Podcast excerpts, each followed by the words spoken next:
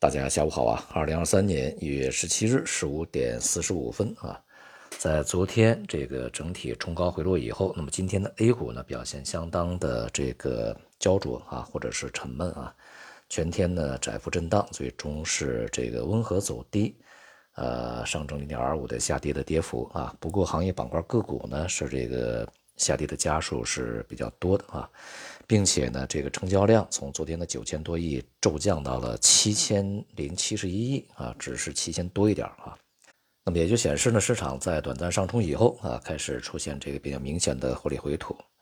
今天呢是公布了啊，这个中国二零二二年呃重要的经济数据啊，其中全年 GDP 增长是百分之三啊。这是与我们之前的预期呢完全相同的啊，这个四季度呃同比增长百分之二点九，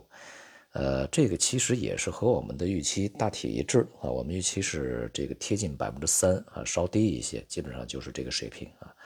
那么市场呢，这个先前的预期比这还要更差一些啊，所以说这个数字呢还算是一个比较好的数字，但是呢总体来讲呢，这个内部结构啊还是有很多问题啊，其中这个。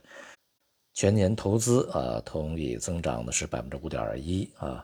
当然这里面呢，像基础设施这个投资增长就占了百分之九点四，而这个房地产开发投资呢是同比下降百分之十啊，这个差异还是相当巨大的啊，说明这个在去年嘛，就是我们很多的重点项目，呃，这个和财政的支出啊，主要是要去从基础设施里面发力呢，去稳住投资啊，稳住经济。制造业投资呢是同比增长百分之九点一啊，这个数字还是相当稳定啊。那么在里面呢，其实这个新技术啊啊这些高端的制造业行业啊，呃，投资增长是比较明显的啊，这是一个非常不错的一个这个现象啊。但是呢，与此同时，我们可以看到呢，这个民间投资同比增长只有百分之零点九，这是相当低迷的一个数字啊。那么也就是在二零二三年啊，恐怕对于这个民营资本的信心的重塑啊，以及对于这个民营资本的活力的激发呢，是一个比较大的一个这个课题啊。在消费层面的这个数据是相当差的啊，二零二二年呢是同比下降百分之零点二，也就是负增长百分之零点二，这个在历史上还是这个相当的罕见啊。当然，也就显示出在疫情风控的这个制约之下啊，消费呢是无法啊产生这个比较大的这种这个动能的。那么其实呢，这里面啊不只是这个风控的限制啊，那么居民收入这个下降的限制呢也是非常大的。我想这个后者的这种这个作用啊，恐怕比封禁的作用还要更大一些。因此呢，在二零二三年啊，这一方面呢，消费一定会这个比二零二二年好得多啊，因为这个管控措施完全基本上就放开了啊。而另外一方面呢，复苏力度我们还需要看居民收入增长的情况，而不是看这个整个开放的情况啊。当前呢，还是需要谨慎的对待啊。像对于这个经济的贡献啊，GDP 的贡献啊，在之前呢，这个消费啊是占大头的啊。我们在前几年吧，都在讲啊，这个消消费引领经济的时代来临了啊。那个时候大概呢，这个我们的消费占 GDP 的这个比率吧，啊，也就是贡献度呢，大约应该是百分之六十以上，百分之六十五左右啊。而在二零二二年的消费，这个对于 GDP 的这个贡献度啊，只有百分之三十二啊，这个腰斩吧啊，是这样的一个情况。那么投资是占大头啊，它是占百分之五十点一。而另外呢，这个占大头的就是这个出口啊，进出口，因为在二零二二年呢，我们的这个顺差还是比较大啊，它的贡献度呢是占百分之十七点一。那么从这三方面看，二零二三年呀。首先呢，投资增长，像这个里面啊，就是基呃，二零二二年起最大作用的这个基建，恐怕在二零二三年啊，它的增长的空间是相对比较狭窄啊。之前的发力呢，已经是在疫情这个呃爆发以后这三年啊，持续的是在发力的。那么，希望基建去再去有多大的空间拓展，恐怕是不现实的啊。那么第二呢，就是在二零二二年这已经负增长的呃严重负增长的这个。呃，房地产投资是否能够恢复起来？目前看呢，个人是非常不乐观的啊。大的这个趋势在这块儿，我想呢，这个很少有企业啊，很少有企业家去愿意在这样的一个大环境之下去对房地产这个行业增加投资、扩大规模啊，我想这个可能性是比较小的啊，可能会有一些回升，但是回升的力度呢，呃，应该嗯不宜太过乐观啊。那么另外呢，就是制造业、民间投资啊这些这个它的增长这个潜力如何啊，我们要去观察。从投资这个方面，这些年发力以后，二零二三年应该让它去退到次要地位才好啊。那么另外还有一个制约因素就是出口啊，二零二三年呢，这个整个的外需，呃，看起来呢，这个大幅萎缩是一个呃比较确定的事情啊。从其实从去年的十二月份，就是这个二零二二年啊年底，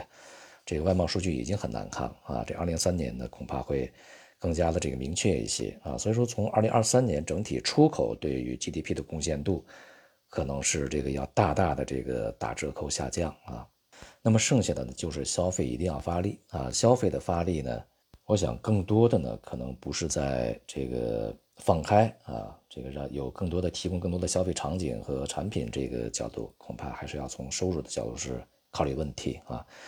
那么这就涉及到一个就业问题啊，那么需要提供更多的就业岗位。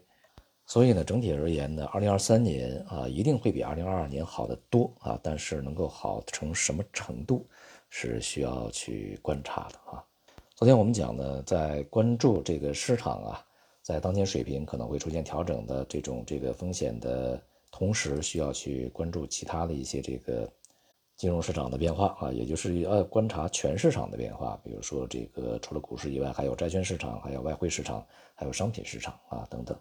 那么从昨天晚间到今天呢，我们可以看到这个在外汇市场里面啊，美元指数呢是出现了明显的反弹，呃，并且呢，这个比美元指数啊变化更更为明显的是这个人民币汇率啊，已经从略低于六点七这个这样的一些水平呢，非常快速的啊，这个回到了六点七七以上啊，像离岸的市场已经是这个触及了六点七八上方啊。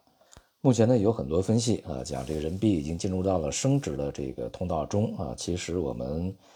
如果从全球角度来去看呢，人民币啊，这个目前啊，它的贬值的风险是非常之小了啊，就是说长期步入贬值这个通道里面，这个风险是大大的被降低了。但是啊，它进入升值通道恐怕还要有比较长的一个时间和过程啊，并且呢，在此之前，也就是人民币步入通升值通道之前。还会有所反复。那么当前的调整呢，有可能啊，已经这个使得在今年就是美元对人民币的低点，也就是人民币的反弹高点呢，可能已经见到了啊。这是我们需要去这个密切注意的啊。同时呢，美元是否就此啊就会产生这个重新回升反弹这样一个趋势性行情，也是需要加以密切关注的。与此相伴随的啊，是这个像美债收益率啊，也是连续两个交易日明显的开始反弹回升。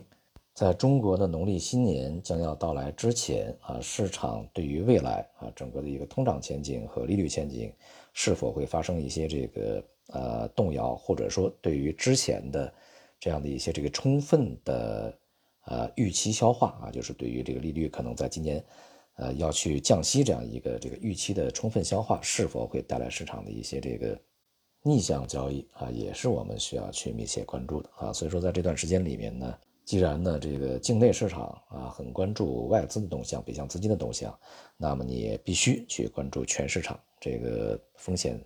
资产啊资金的一个流向。好，今天就到这里，谢谢大家。